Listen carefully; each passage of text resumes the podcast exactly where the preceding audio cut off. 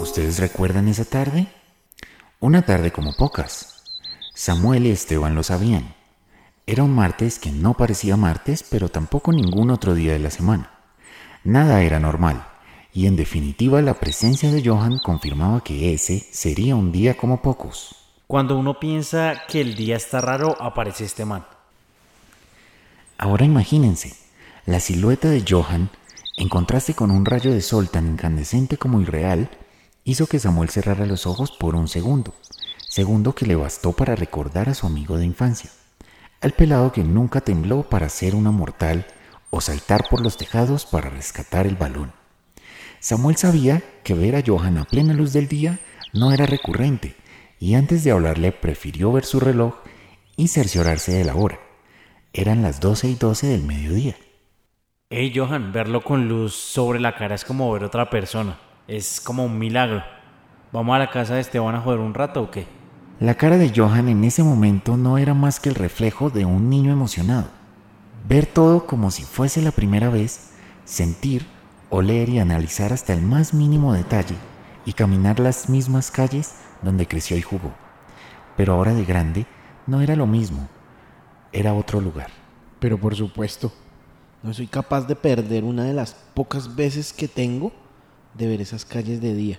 Y con los tres, más chimba. Mis perritos, marica, qué milagro verlos. ¿Qué hacen por acá? Me acuerdo de cuando nos la pasábamos jugando en el For Speed. ¿Vamos a jugar o qué? ¿Pero para qué? Va a ser como cuando teníamos como 11 años y siempre les ganaba. ¿Qué va? Si yo lo único que me acuerdo es cuando su mamá se la pasaba persiguiéndolo en toda la calle. Pero luego de pocos minutos, el juego acabó. Estar con Johan y no salir a recorrer las calles que ya muy bien conocían era como no haber estado con él. Solo les bastó salir de la casa para cargar cada palabra con un vasto recuerdo de infancia. Y es que las memorias de esa época para ese momento no eran más que anécdotas, que les alegraban el día y sin saberlo, la vida. ¿Cuántas veces la mamá de Esteban nos regañó por estar entrando y saliendo? ¿Y cuántas veces no me entró a las malas por salir con ustedes? Claro, Johan siempre era la mala influencia. Por estar callejeando a todos nos regañaban, él y sus ideas ahí todas maricas. De repente y sin notarlo, la tarde ya no era tan soleada. El ambiente era más extraño que al empezar la tarde. Sin embargo, los tres seguían caminando como si nada, y a cada paso una historia los hacía recordar todas las cosas que de niños hacían desprevenidos y con una energía inagotable. Marica, la primera vez que me rompí la cabeza fue acá. Justo frente a la casa de Doña María, marica. Por estar jugando con ese perro del vecino. Ese hijo de puta perro era re loco, marica. ¿Loco? Esa gonorrea me mordió una vez y me dolió resto.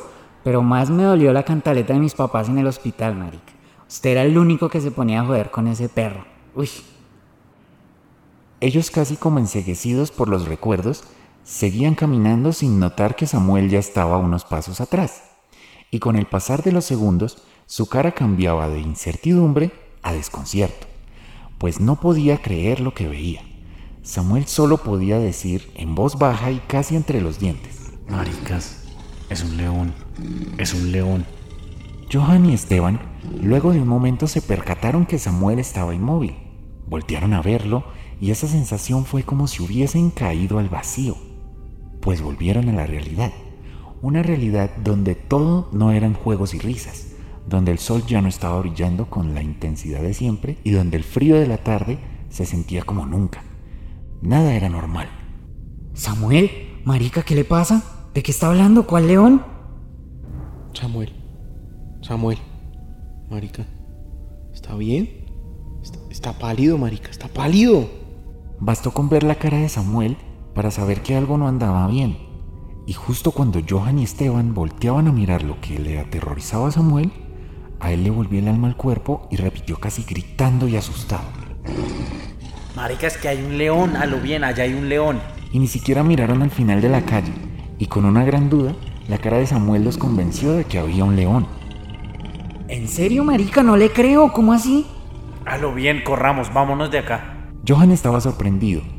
Se le veía ligeramente agitado, pero su cara no reflejaba expresión alguna. Es como como si hubiese olvidado expresar lo que sentía. No. No, no, no, no. No corramos, porque nos ataca. Tranquilos, tranquilos. Además, no sabemos qué tal hayan más leones. Para ese momento Samuel y Esteban sabían que había más de uno. Habían dos leones y como si fuese poco, había un puma rodeando la calle. Y aunque sus ojos los veían, ellos no lo podían creer. Sabían que no era real, pero aún así los veían. No, marica, vámonos de aquí, que nos van a comer. Vámonos. Si nos ponemos a mariquear y nos quedamos aquí, nos van a comer. No, no, no, no, no, no, espere. A ver, este es el momento en que se separan los niños de los hombres. Si quieren me siguen y los enfrentamos. O se quedan aquí con su miedito. Solo Johan decidió seguir bajando por esa calle, en la que antes jugaban y en la que ahora tenían a tres leones sentados al lado y lado de la calle. Caminó un poco y pasó muy cerca de cada uno, sin ningún temor, y en una escena de no creer, los leones lo miraban como si fuera uno más de su manada. Y cuando nada podía parecer más absurdo, la cara de asombro de Johan nos confirmaba que había algo más impresionante. ¿Qué es esa mierda? Marica. Es un cocodrilo. Y claro que había un cocodrilo. Estaba entrando en una casa inmensa de puertas blancas. Sin duda, para Johan esto era una señal. Ya llegué hasta acá. Ya no me devuelvo. ¿Saben qué? Pa' adentro y sin miedo. Y como si fuese Steve el cazador de cocodrilos, Johan pasó invicto al lado de él. No emitió el más mínimo sonido. Si Samuel y Esteban me hubieran acompañado, estaríamos acá felices, viendo todos estos animales, viviendo como una historia. Sin saberlo, la adrenalina y quién sabe qué otra cosa que corrían por su sangre lo hacían sentir heroico, invencible. Para él esto ya era un reto, y lo supo cuando frente a sus ojos la mirada desafiante y majestuosa de un puma lo dejaron inmóvil. Llegué, llegué. Puto amo. Y como si supiese que era su final, y con un temor que jamás imaginó sentir, no dudó en acercarse al puma. La sensación de grandeza y de poder se adueñaron de su razón. No emitió un solo sonido, se acercó aún más, y al estar al frente con el puma, Johan era un felino más.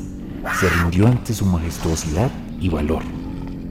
Esta fue la peculiar tarde de un hombre que por un instante fue inmune a estas feroces bestias. Sus amigos, con quienes logró vivir un momento de felicidad y que lo vieron compartir con el puma, luego tuvieron que ver impotentes cómo el cocodrilo y los leones compartían su carne y peleaban con el puma por comerse su cabeza.